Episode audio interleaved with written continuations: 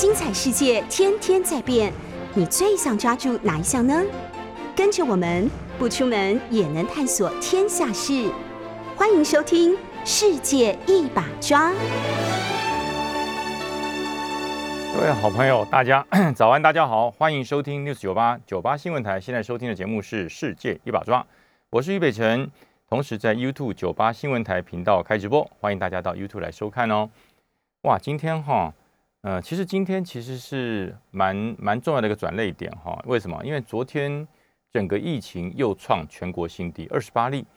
然后全国目前来讲，唯一啊是超过个位数的县市就是台北市而已。其实这对整个我们从五月下旬开始整个疫情热烧以后，呃，目前来讲算是一个新低点。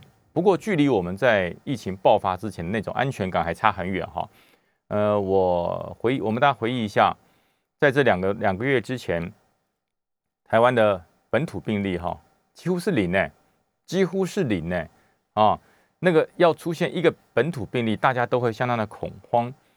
那从五月下旬开始，我们的适应能力越来越强了，从五例、十例，然后有一天突然间爆到一百八十例，大家社会哗然呐，哇，怎么这么多？到现在来讲，我们经历了哈四五百例的高峰，然后现在又慢慢的回温到二十八例，哇！大家因为这二十八例的关系，很多人都松懈了，很多都松懈了。昨天呃有好多渔港啊，桃园的竹围渔港在星期天的时候一下子爆量六千人，六千人到渔港去采买渔货。或者是啊，去逛逛也好吧，说去逛逛也好，这是非常可怕的松懈感，这是非常可怕的松懈感。虽然啊，昨天的案例掉到二十八例，连续四天的案例都已经是连创新低，因为有高才会有新低呀，啊，疫情因为有高才会有新低，如果没有高就没有新低，所以这个新低大家千万不要掉以轻心，所以人潮的变多。呃，一些名胜古迹、菜市场热点越来越多，大家一定很奇怪，这为什么国人这么喜欢逛菜市场？这这菜市场到底有什么好逛？为什么大家这么喜欢逛菜市场？因为那是唯一合法可以去的地方啊！因为我不能不吃饭嘛，我不能不买菜嘛，我家里面的孩子不能没有东西吃嘛，先生吃饭，大家要吃饭，全家人要吃饭，所以婆婆妈妈一定要去买菜，所以菜市场变成一个你你不能不让他去的地方啊！啊，你不能说菜市场关闭不能去，那怎么办？那那这个负责家里面三餐的婆婆妈妈要怎么煮饭煮菜？所以变成市场是一个热点，是一个新的热点，大家不能不去。可是呢，如果呃政府没有一个非常有效的手段来来管控，你只是用呼口号的方式说，哎呀，那个人潮减半降载啊，然后十连制啊，呃，我不知道大家有没有。真正的去过市场买过东西，哎，我有哈，我有去市场买过东西，真的十连制吗？真的十连制吗？当你人潮不多的时候，一次进去一个人，因为大家都在看你，你不得不拿手机扫描一下，你一定要扫描啊，因为大家都扫描啊，人这么多，对不对？大家都在扫描，都在排队扫描，你也会扫描。可是呢，当变成三十个人、五十个人、一百个人的时候，那就有很多人。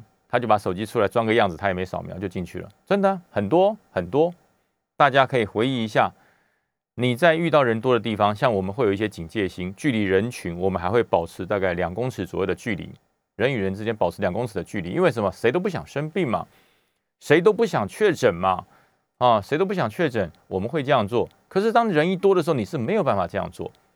当人一多的时候，你是没有办法这样做，光是去扫描那个 Q R code。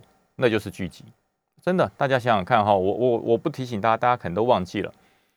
光是你去扫描 Q R code，就是聚集啊，就是聚集。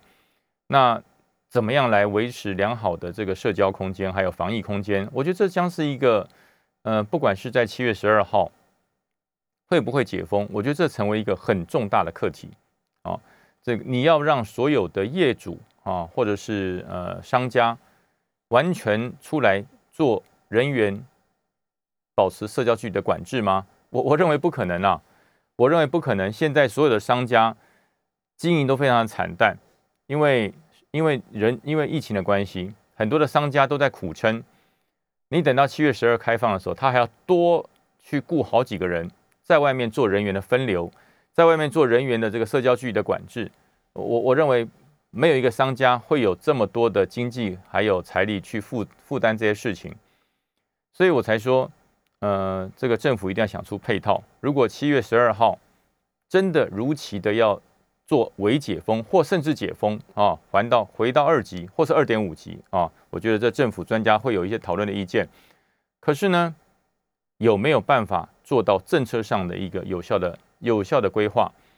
不要把这些难题又丢还给所有开店营业的商家，这些商家已经够苦了，这些商家商这个开店营业的老百姓已经够苦了，经历了两个多月的时间。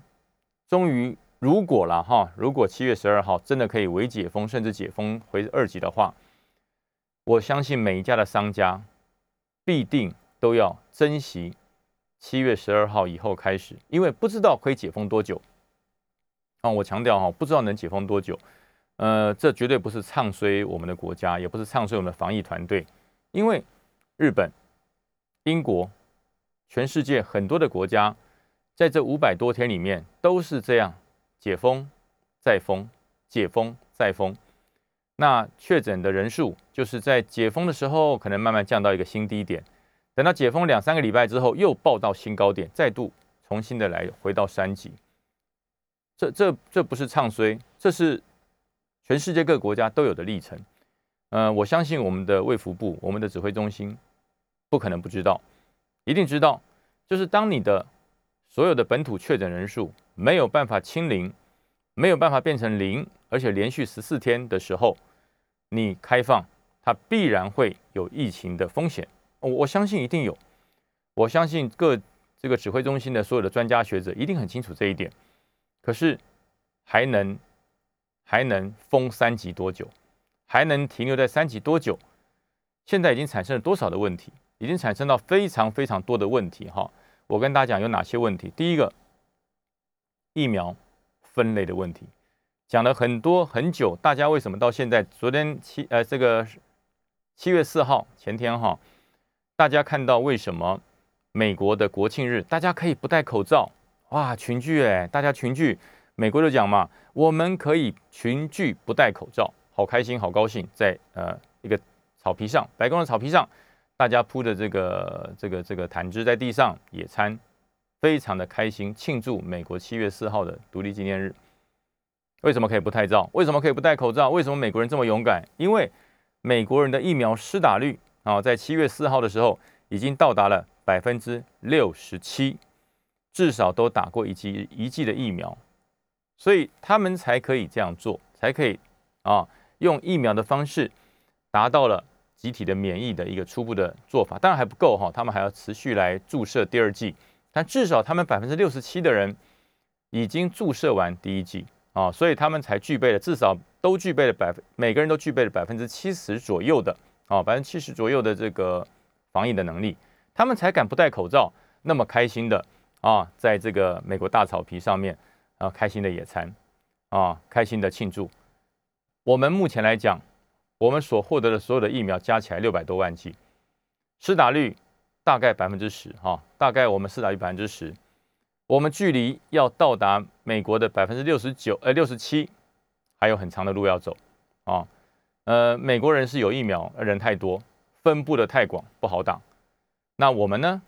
我们是大家想打没疫苗，啊，所以回到了整个整个问题的核心，还是在于疫苗获得的不够。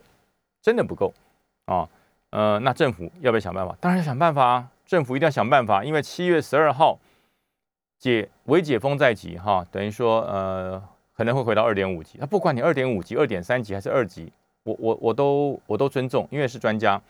疫苗在哪里啊？马上要回到工作线上的这些主力的工作人员，五十岁啊，五十岁的工作人五十岁以下。那请问五十岁以下的这些主力的社会生产的支柱，这群年轻力壮的中华民国国民，他们的疫苗在第几类？他们的疫苗在第几类？啊，我很多朋友告诉我，他说我们没有累啊，我们不伦不类，因为轮不到我们，所以我们也没有任何一类，没有累。所以说，这就是让大家怎么办呢？恢复到职场，七月二号以后开始工作，开始上班了。这些人都没有打过疫苗，都没有打过疫苗。他在整个大办公室里面工作，已经停止上班两个月了。大家回到。这个工作线上，回到了公司，回到了工厂，开始上班。他们怎么办？都没有疫苗，而且他们是工作的主力，他们必须要上班啊！他不上班，家里的一家老小谁养？他们必须要上班。这些人疫苗，谁在关心？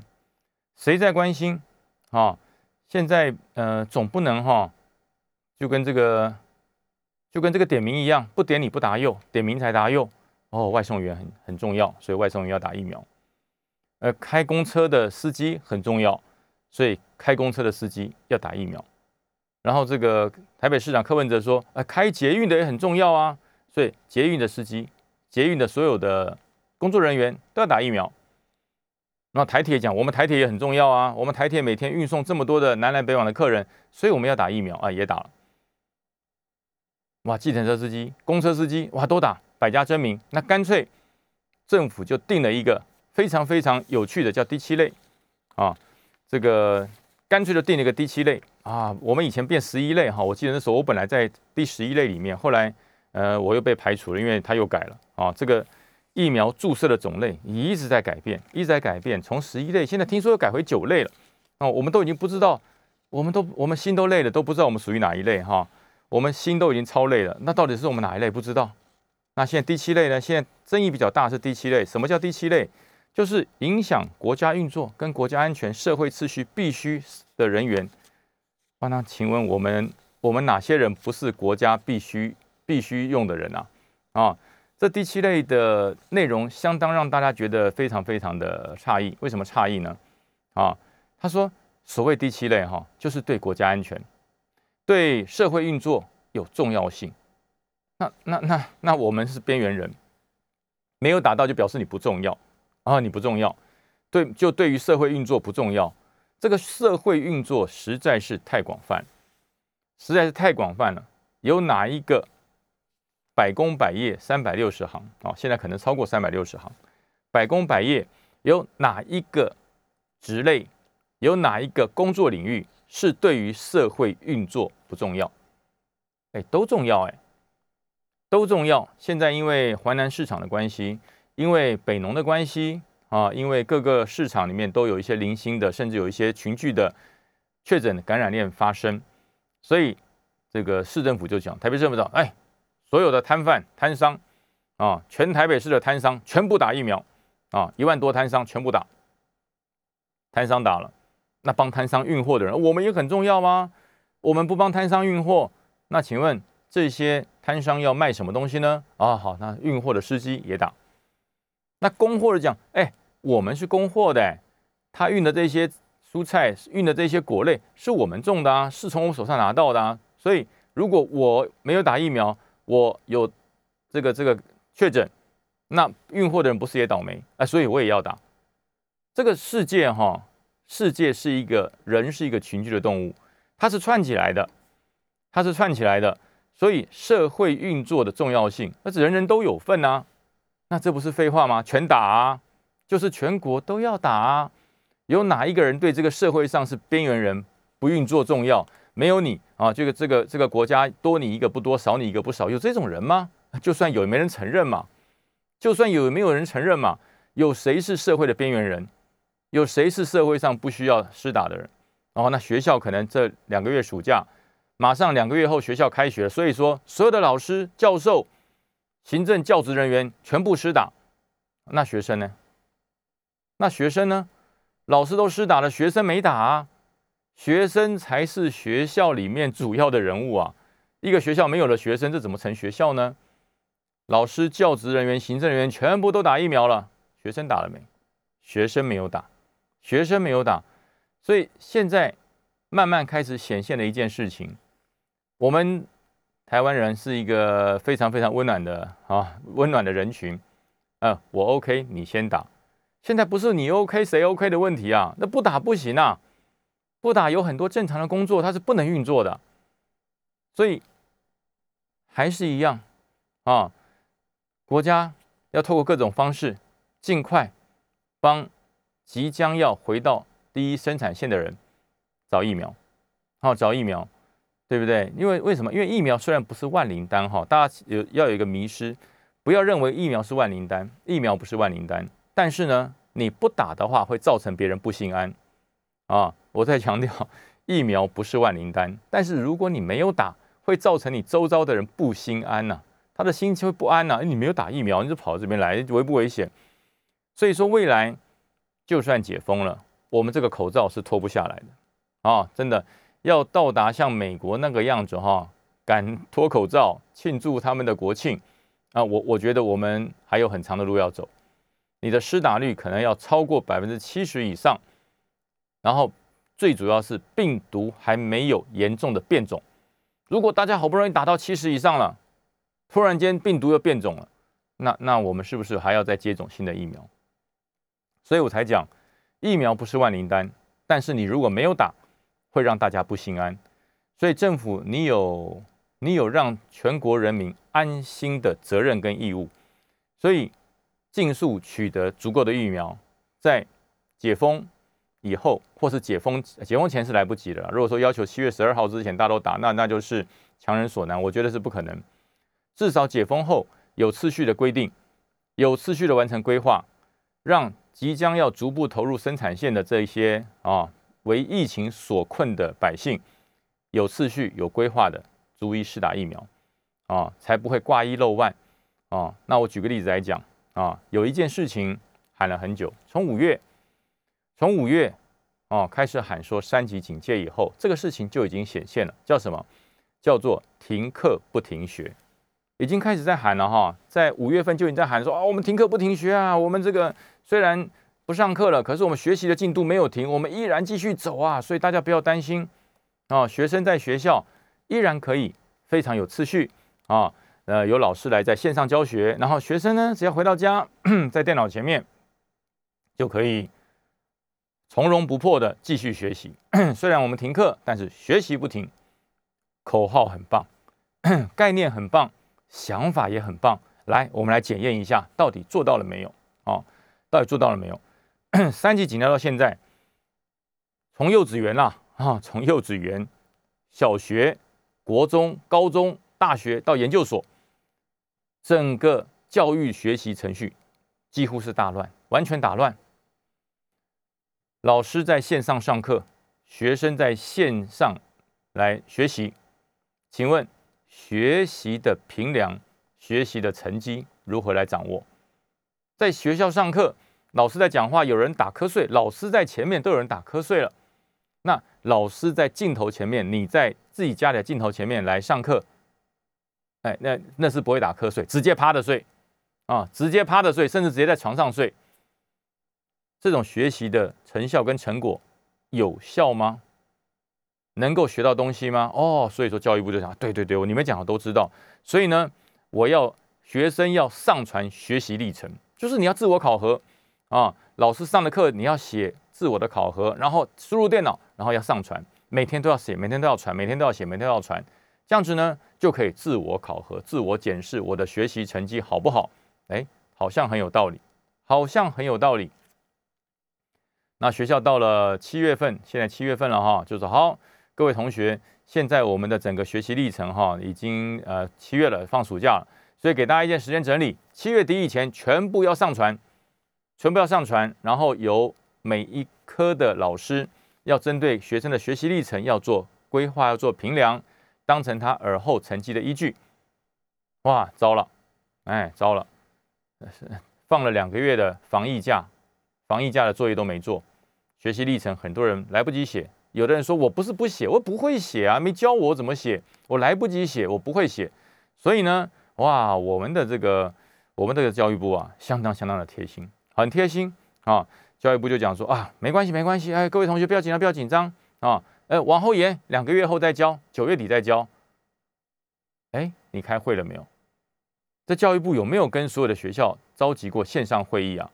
有没有跟学各学校的教务教育教务部教教务处啊做过协调、做过讨论？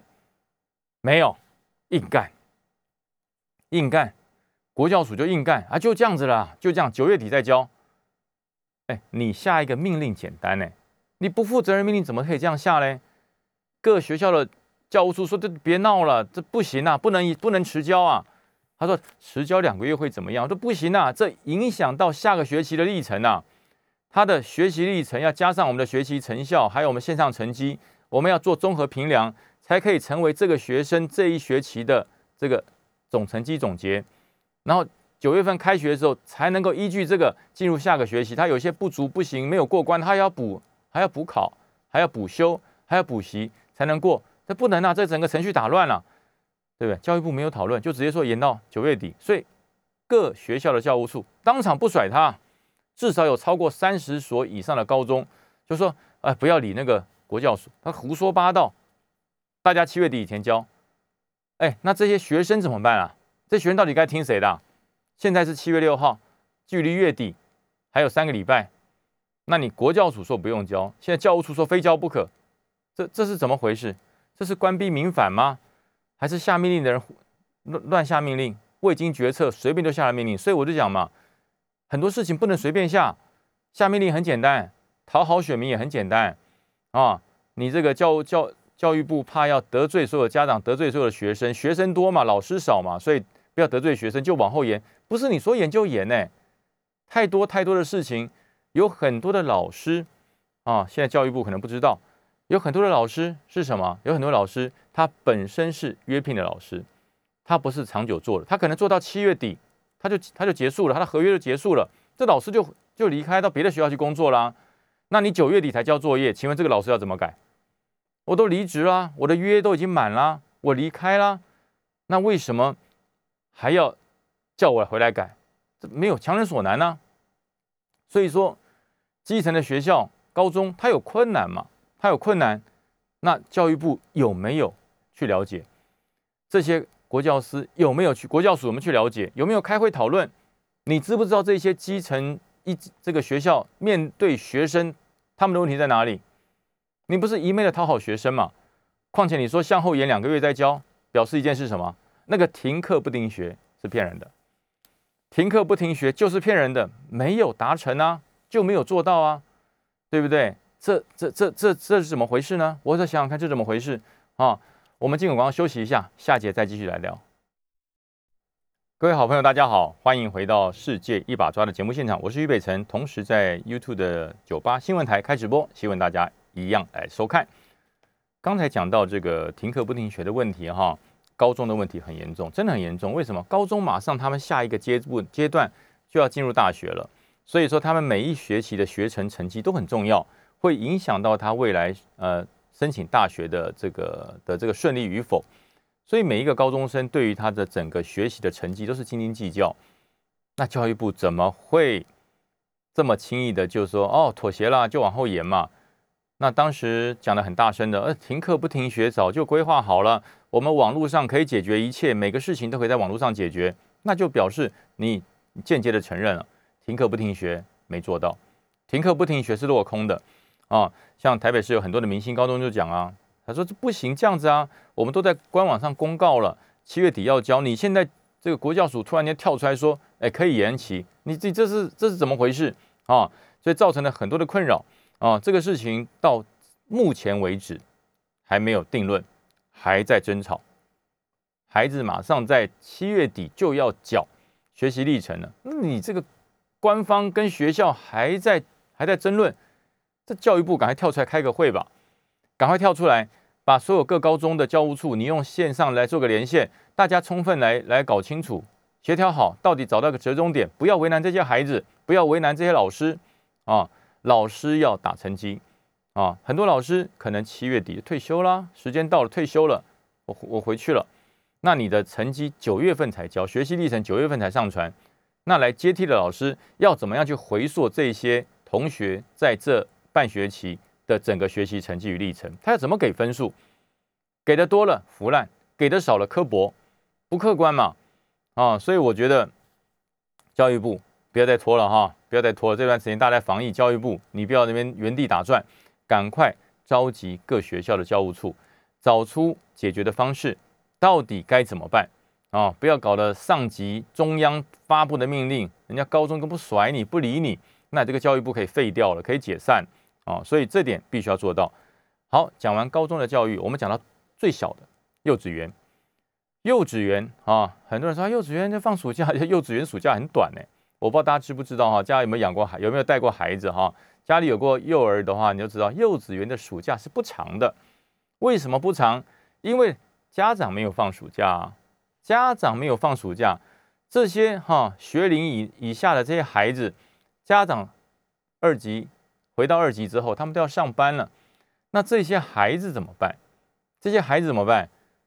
他们短暂大概一般幼稚园的暑假就是两三个礼拜，不会很长了哈。暑假很短，他就回到幼儿园去，因为他要有人帮他带啊。没有人帮他带孩子，这些家长他怎么上班？那现在整个幼儿园他不敢开呀，他不敢开，他想开都不敢开，一开就被人家检举群聚。为什么？孩子的疫苗没有出来啊，幼儿的疫苗没有出来啊。那你所有这些幼教的人员又又没有全面的施打。那就造成了很多的问题，孩子的疫苗没有出来，现在没有孩子的疫苗，可是这些孩子要人照顾啊。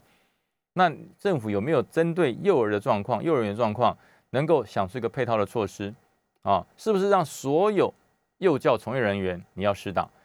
那至少说，幼儿园的的工作人员都施打过，老师都施打过了，开车子都施打过了，那孩子就是运送来回的问题，每天量体温。如果孩子回家，他有有状况有什么，那你就要做一些有效的隔离。那至少在幼儿园的部分，在幼稚园的部分，你要是一个非常安全而且没有任何病毒的环境，你才会开放他来。那况且现在因为是三级的关系，根本幼儿园全部都休市，都休息。那这些孩子在家谁管谁带啊？虽然政府说哦，这个嗯，这个现在都是三级嘛，所以就算就算在家，家长也在休假。所以没有问题，不是的，很多家长其实已经要开始工作了，不然就凭你政府的那个纾困金，早就饿死了，好，早就饿死了。所以我说，呃，教育部不要光光是说要帮帮帮忙，幼教要帮帮忙，否则的话，哈，这些会有很大的问题。然后更惨的一个状况，讲完教育，我们讲到经济部的观光产业，现在我们台湾的观光产业快要倒光了，已经快要倒光了，快要结束光了。不准观光啊，不准出团呐，所有的观光景点全部是惨淡一片。你你你开了也也不准去啊，因为三级啊，不能去啊。所以台湾整个观光面临到面临到空前的凄惨啊，真的是空前的凄惨。整个观光业这些住宿的啦、旅馆业啦、游览车业，游览车一部游览车都是百几百万的哈，都是几百万的。那很多游览车的司机都是靠行贷款去买游览车的，那现在那不能营业啦，这些游览车司机不能营业啦，怎么办？那，我我们都有补助了，一台一一个司机一个月补助一万块，补助三个月三万块，他那台车都是几百万贷款买来的，以前是要靠每天跑车子、跑行程、跑这些旅行业者，他来付这个贷款，顺便赚一些填这个填饱肚子的这个这个这个工资薪资，现在。整个两个月下来，他只有一个办法，就是把游览车便宜卖掉。我就算就算赔钱，游览车我便宜脱手，他还不好卖嘞。现在还不好卖，卖给谁啊？以前是观光业非常非常景气的时候，是找不到车，那个车子游览车哈，一台游览车都两三个司机在开，开了累了回去睡觉，换一个人，车子不车子不休息，人休息。以前在观光业景气的时候，游览车是一台车当三台车用，现在是游览车没有人敢碰啊，跟烫手山芋一样。我接来摆那边干什么？又不能用，又不能跑，所以这些事情，经济部你感受到了没有？你感受到了没有？所以不是光是说啊防疫啦，我们疫情低啊，大家疫情的人数开始减少，相关的这些人民的生计问题才会成为重大的事情啊，观光业、运输业。旅馆业、餐饮业都快撑不下去了啊，都快撑不下去，所以我才说七月十号解封在即，但是政府要做好配套，不要像之前哈什么什么停课不停学啦，然后呢这个补助要快要要快要多要够，口号都讲得很好听，要做到啊，要做到啊。呃，另外再讲到哈，嗯，外送员之乱啊，外送这次不是外送员啊，这个骑车骑得很快，不是这样，是打疫苗之乱。因为政府讲了列了这个所谓的第七类嘛，就是社会秩序必要的人员，那外送员变成疫情之内非常必要的人员啊，因为外送员你都不能出去啊，也不能到这个馆子里面去去去吃饭，也不能到店里面去去这个群聚，所以都变成外送员来代劳哦，所以外送员变得很重要。所以呃，因此呢，政府就把它归到第七类，然后请这个外送公司造册、造车列管，然后来安排试打疫苗的时间。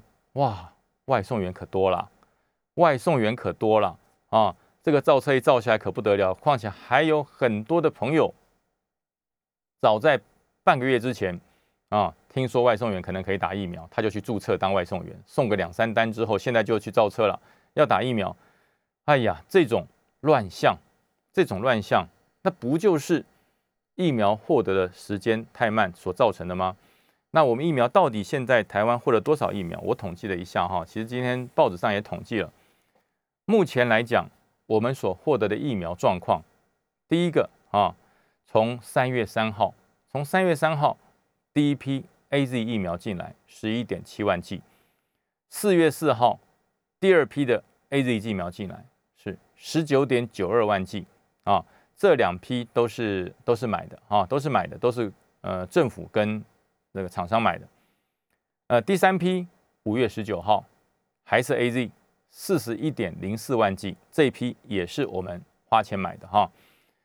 五月二十八号第一批莫德纳来了啊，第一批莫德纳来，这是花钱买的哈，这不是送的，十五万剂。再来就是六月四号啊，这时候疫苗已经开始。开始这个这个这个严重了哈，六月四号第四批的 A Z 日本送的啊，日本人送的，呃一百二十四万剂啊，当时大家都非常感谢日本啊，日本这个及时雨大家也非常的感谢啊。六月十八号第二批莫德纳再来自己自己买的自购的多少剂？二十四万剂。六月二十号再来了一批美国送的莫德纳疫苗，两百五十。两两百五十万剂，就是现在在打的哈，现在大家在打的什么残剂啊，然后去去排队啊，预约就是这一季两百五十万剂，这是美国送，这不是我买的啊。然后在六月三十号，哎，第四批我们自己买的莫德纳来了，四十一万剂啊，到已经到台湾了。这是目前到步的，还有包含了明天可能会到的啊，我们自己买的第五批的 A Z 疫苗六十二万剂，再加上。也是大概后天会到的。日本再送我们一百万剂的 A Z 啊，一百万剂，把这样上述从三月三号一直到七月八号，所有所有的疫苗加起来六百八十八点六六万剂。我们有两千多万人啊，我们有两千多万人，这些疫苗打下去，全部打完啊，全部打完，大家看看下一批在哪里？所以说要赶快追啊！所以很多人在在祈在这个祈求啊，也希望也盼望，希望这个这个郭台铭的永宁基金会，希望台积电的这个伸出的援手，这各五百万剂的疫苗赶快进来啊！B N T 疫苗赶快进来啊！所以我们大家都在都在期盼这件事，然后未来也希望慈济。也伸出援手要购买的疫苗，如果这一千五百万剂都能够呃及时雨班啊，在这个七月最晚八月啊，暑假结束之前一定要到。为什么？暑假结束之前啊，学子都要学生啊都要回到学校去上课了。如果这一千五百万剂没有到，如何恢复校园的正常？校园的正常没有办法恢复。就会影响到所有工作的不正常，因为家长要上班呐，孩子都都在家里面，那怎么安心呢？还要留一半人在家里面照顾小孩啊，照顾小朋友，所以说一定要赶快赶在开学之前，八月底之前，这些疫苗要赶快到，要赶快到。那如果政府你可以拿到更买到更多疫苗，赶快赶快进来，那让我们打第二剂嘛，不是更好？哦，所以目前的疫苗就这么多了啊，这一直统计到七月八号后天，预计能够到的疫苗就是六百八十八点六六万剂的疫苗，就这样子了，实在杯水车薪，差很远啊！我们两千三百多万人的需求，第一季而已，真的是不够啊！所以我觉得要督促。要督促，要去追，赶快把疫苗获得啊！那在有限疫苗获得的时候，要做好妥善的分配。这种各类各类之间的这个阶级的区分，我觉得卫福部要讲得非常清楚，不要随时变啊！从一开始一到十一类，现在变成一到九类，就不断在调整，不断在改变啊！那你改变的同时，那些本来准备去排队要打到的人，不就打不到了吗？啊！所以好，我们休息一下，进广告，等下再来谈。各位好朋友，大家好，欢迎回到《世界一把抓》的节目现场，我是于北辰。我们同时在 YouTube 的九八新闻台也开频道直播，欢迎大家收收看直播。呃，刚刚讲了很多的疫情的问题哈，我还是要回到几个国家安全的问题来跟大家谈一谈。也就是呃，在疫情的这个状况之下，我们的军队训练的怎么样啊？我相信这大家可能都是慢慢呃忽略的一个问题。在呃疫情的状况之下，大家看到平常只要一有状况，我们国军的化学兵就会出动，帮大家消毒，帮大家来做这些这个服务人民的工作哈。这当然是军爱民，这是必须要做到的事情。可是，到底疫情对于国军的训练有没有产生影响？有没有产生这个战力会受到限制的这个状况？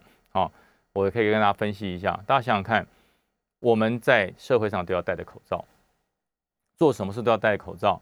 做任何的工作都要戴着口罩，除了吃饭以外，全部都戴着口罩啊！就算吃饭还要用隔板隔开。那大家想想看，军队的训练要不要戴口罩？军队的操课要不要戴口罩？军队的战备要不要戴口罩？也一样要戴。有没有影响？有影响，真的有影响啊！因为军队是一个高体能付出的单位，军队的训练、军队的的这个压力远远高过一般的工作形态啊！那你想想看，在这么热的天气，动辄三十七八度的状况，军队在做训练的时候，全部戴着口罩，没有冷气，都在室外，在这个装甲车里面，在战车里面，在这个野外，都必须要戴着口罩来实施训练。防疫跟训练协同之间产生了相当大的问题跟矛盾。你要做一些所谓的军事手势、军事的动作的实施，戴着口罩。啊，会热，会流汗。当口这个汗水流到口罩里面的时候，口罩一掺水，那个呼吸就会受到限制，整个呼吸的状况就会受到限制，那势必会影响到训练的强度与精度。所以，呃，我我觉得国防部在于整个部队训练，必须要因应疫情要做一些调整啊，就做些调整，训练的方式、训练的空间要拉开、要拉大啊，要拉开、拉大。有一些我举例来讲。跑步训练、体能训练，戴口罩要怎么训？那不能训呐！哦，那不能训呐！你叫我戴着口罩去跑五公里、跑三公里，跑完就窒息了。再强壮的人，呼吸都会受到影响。所以这些训练就要有很多取代性的训练来取代，不能再训练所谓的超有氧运动啊，跑步啊，或者是徒手跑步啊，五百公尺障碍啊，这些超。有氧运动要做一些调试，所以国军在这段时间的体能训练应该要朝向核心运动跟肌耐力运动来做来做训练。什么叫核心运动？不要做超有氧啊，强呼吸、强吐吸的运动要做一些调试，因为你戴着口罩没有办法，超人都做不到，何况我们是凡人啊！军人不是超人哈，军人不是超人，超有氧运动要大量的呼吸吐气。啊，这个运动这种训练，我觉得这时候在军中要做些调整啊。你说不会啦，我们军中都受过了严格的训练，戴着口罩都可以跑步，不要骗人啊！我我我很清楚，不可能戴着口罩跑步，你可以跑啊。长官来的时候口罩这样戴着，等到长官看不到的时候，全部拉到下巴这样跑，这有效吗？这对防疫有效吗？这对防疫的效果一点都没有。所以国军。为了要坚持战备与训练，在体能训练的这个方面，因为疫情没有解除之前，国军的体能要做一些调试的训练，包含国军每年度都要做一次所谓的三项体能的总验收与测验。你如果没有做这个测验，你是不能晋升的哦，你是不能升级的。这些体能训练的方式，我觉得国防部都要做适时的调整，改成核心训练。什么叫核心训练？训练主要的肌耐群、肌肌耐力啊，训练主要肌耐力，它是训练肌耐力的训练。等到疫情解除之后，再恢复到有氧训练，否则未达其效，先生其害啊！你没有达到你预期要要训练的功效，反而造成了疫情的管制不良。所以这些真的是要注意。那即使说没有啊，我们现在国军哈都优先施打疫苗，优先施打疫苗，可是还是要戴口罩。不是说打了疫苗就百毒不侵，打了疫苗你还是要戴口罩，所以这些事情我觉得呃必须要做一些考量。好，当你长官到了部队去视导去巡巡视的时候，看到了弟兄戴了口罩，哦，你说很棒，都防疫做得很好。身为一个军人，身为一个领导者、指挥者，你不能只看到一件事情，戴口罩叫防疫，那部队的战力在哪里？部队的战力在哪里？你知不知道他们每天以前早晚要跑？要要做三千公尺、五千公尺跑步的人，他们有没有在做？一定没有做好。替代项目是什么？替代项目是什么？规划了没有？有没有规划？啊，什么样的替代项目可以取代这些高有氧运动，让部队在这一段防疫期间啊，因为不能够做高有氧运动，可是它整体的肌耐力却不能够减缓，这都是有迹可循的哈。如果不明白可以去问一下健身的专家，他都会教你，在防疫期间不能做高有氧运动的时候，要做什么样的替代运动。那这个替代运动不会让你的肌耐力因为两个月、三个月的防疫，甚至如果这个防疫要搞半年呢，要搞一百多天呢，那国军的整体的训练是不会下降，所以要调整啊，所以要调整。我觉得这些都是军队训练必须要长长呃这个长远思考的事，因为我们未来。什么时候可以摆脱 COVID-19？不知道，没人知道，没有人知道啊！这必须要用这种方式来做一些事实的转变啊，让国军的所有的基层的弟兄，他们能够在疫情中间能够做好防疫，又不减少体能的流失啊，让他的体能训练要有一个强度的维持，而不是等到整体这个防疫过去了、结束了。每个国军都胖两圈，都变成胖哥胖弟了哈，都变成肥胖军团，那不行啊！那怎么那怎么样保卫国家？所以说要做很多的调试啊！所以除了疫苗优先给这些国家安全防卫的弟兄施打之外，那因为这全国的疫情没有办法回到正常生活的时候，我们依然要戴口罩，戴口罩训练就要做调整啊，否则真的。如果长官说不会啦，你讲的太严重了，戴着口罩跑跑步不会怎么样。哎，长官，你去跑跑看，真的会窒息，会缺氧啊，那个对身体就不叫训练，那叫伤害身体。所以千万不要戴着口罩去跑步，那会伤害跑者的身体啊。所以这一定要做一些呃专业的讨论跟调整。那至于说一般的战备训练呢，你说射击训练啊，你说这个，我觉得都可以克服啊，这个。不管是步枪、战车炮、炮兵的射击，这都可以克服。因为我们以前在军中，在做这些相关射击的时候，不是戴口罩而已，我们是戴着防毒面具在射击。我们都有做过防毒面具的射击训练，所以戴口罩，甚至戴护目镜，对军中弟兄的射击训练没有问题啊，这是毋庸置疑。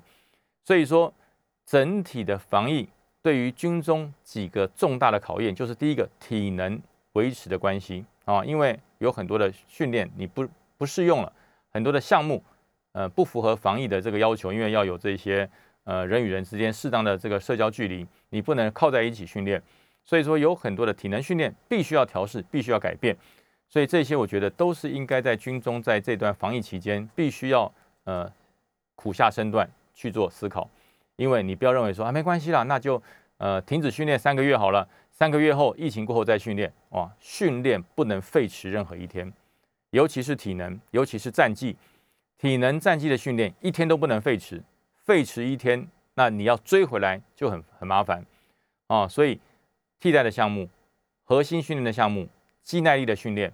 我觉得这点正是我要一再提醒啊，提醒国军这几项千万不要漏掉，否则等到疫情过后再要拿回来很难。那其他的战绩啊、射击啊、哦，或者是相关的机械训练，我觉得这都没有问题，这都不影响。所以这点必须要跟大家这个说明一下。那我相信，其实国军呢，哈，最好是我这个多心多想。